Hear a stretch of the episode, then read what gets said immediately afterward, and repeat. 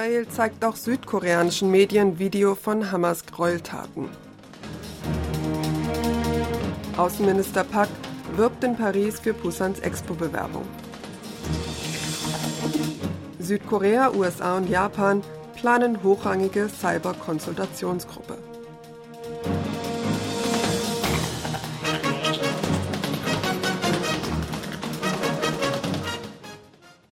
Israel hat Medien in Südkorea ein Video von Gräueltaten der militanten Palästinensergruppe Hamas beim Überraschungsangriff auf Israel gezeigt.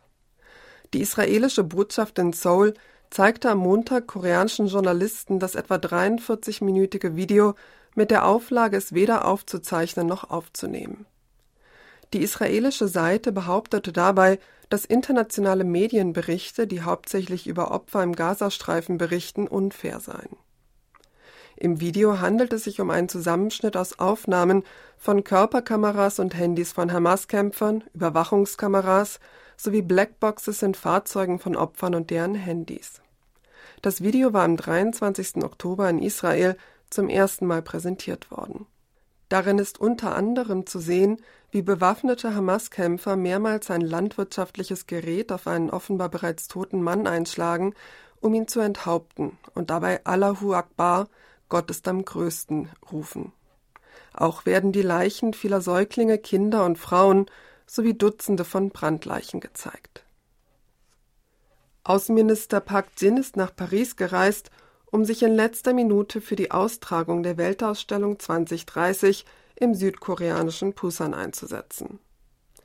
Wie das Außenministerium am Samstag in einer Pressemitteilung bekannt gab, besuchte Park am Donnerstag und Freitag Paris. Dort sei er mit den Botschaftern von zwölf Ländern in Frankreich, die voraussichtlich an der Abstimmung über den Gastgeber der Expo teilnehmen werden, sowie mit Vertretern des Internationalen Büros für Ausstellungen BIE zu einem Mittag- und Abendessen zusammengekommen. Pak äußerte dabei die Hoffnung, dass die Expo in Busan zu einer Plattform für die Diskussion über Lösungen von Herausforderungen wie dem Klimawandel, der Ernährungskrise und der digitalen Kluft werde. Pak traf sich am Freitag mit BIE-Generalsekretär Dimitri Kerkenzis und übermittelte seine Hoffnung auf die Fortsetzung der engen Kooperation zwischen beiden Seiten. Südkorea, die USA und Japan werden eine Cyber-Konsultationsgruppe auf hochrangiger Ebene ins Leben rufen, um auf Nordkoreas Cyberaktivitäten zu reagieren. Das südkoreanische Büro für nationale Sicherheit teilte am heutigen Montag mit, dass die Arbeit hierfür aufgenommen werde. Das geplante Beratungsgremium soll an Maßnahmen arbeiten, um Nordkoreas Cyberaktivitäten zu unterbinden.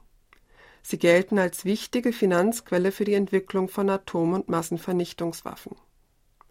Zudem wird angestrebt, die realen Fähigkeiten zur gemeinsamen Reaktion der drei Länder auf globale Cyberbedrohungen zu verstärken.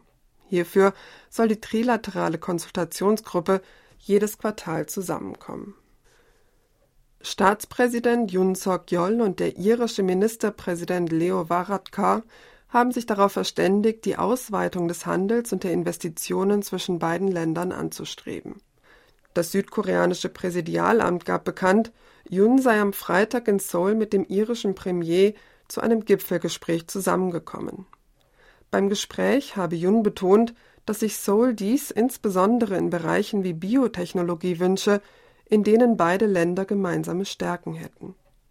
Die jüngste Revision der Absichtserklärung zum Working Holiday Programm werde zudem dazu dienen, den Austausch der jüngeren Generation beider Länder zu fördern, so Jun weiter. Nach weiteren Angaben des Präsidialamtes schloss sich Varadkar der Meinung an, dass es bei Handel und Investitionen großes Potenzial für bilaterale Kooperationen gebe.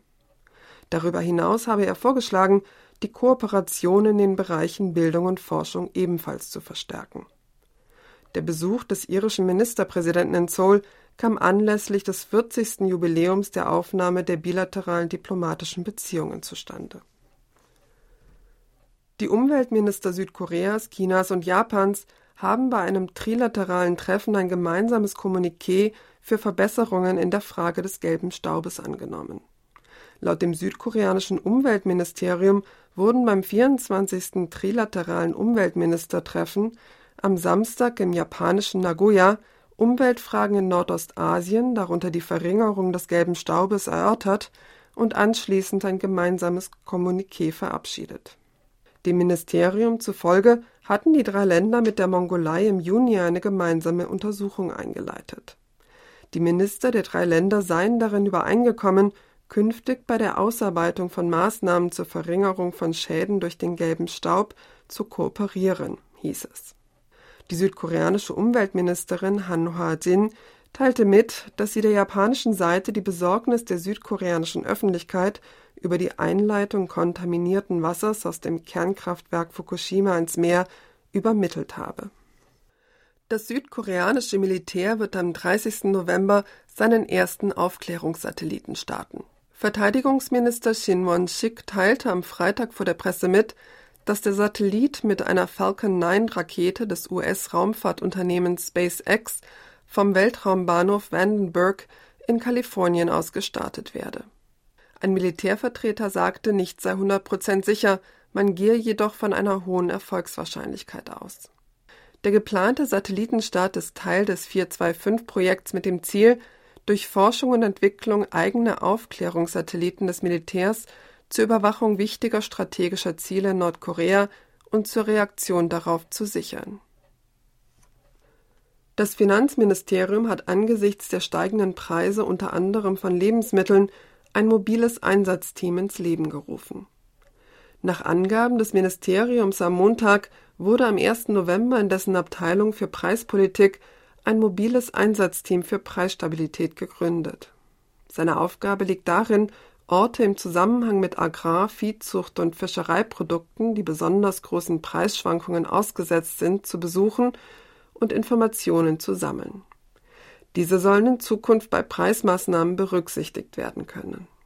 Das Team suchte am 2. November einen Eiermarkt in Asan in der Provinz Südchungcheong auf, um die Eierpreise und die Situation von Angebot und Nachfrage unter die Lupe zu nehmen. Nordkorea hat offenbar illegal Fußballspiele der englischen Premier League im Fernsehen im eigenen Land übertragen. Der US-amerikanische Auslandsdienst Voice of America berichtete, Nordkorea und die englische Premier League hätten keinen Vertrag über die Übertragung der Spiele in dieser Saison. Das kommunistische Land habe seit April unerlaubt 129 Mal die Spiele im Fernsehen gesendet. Der Sender berichtete weiter, Nordkorea habe jedoch keine Spiele ausgestrahlt, in denen südkoreanische Spieler wie Son Heung-min und Hwang Hee-chan auftraten.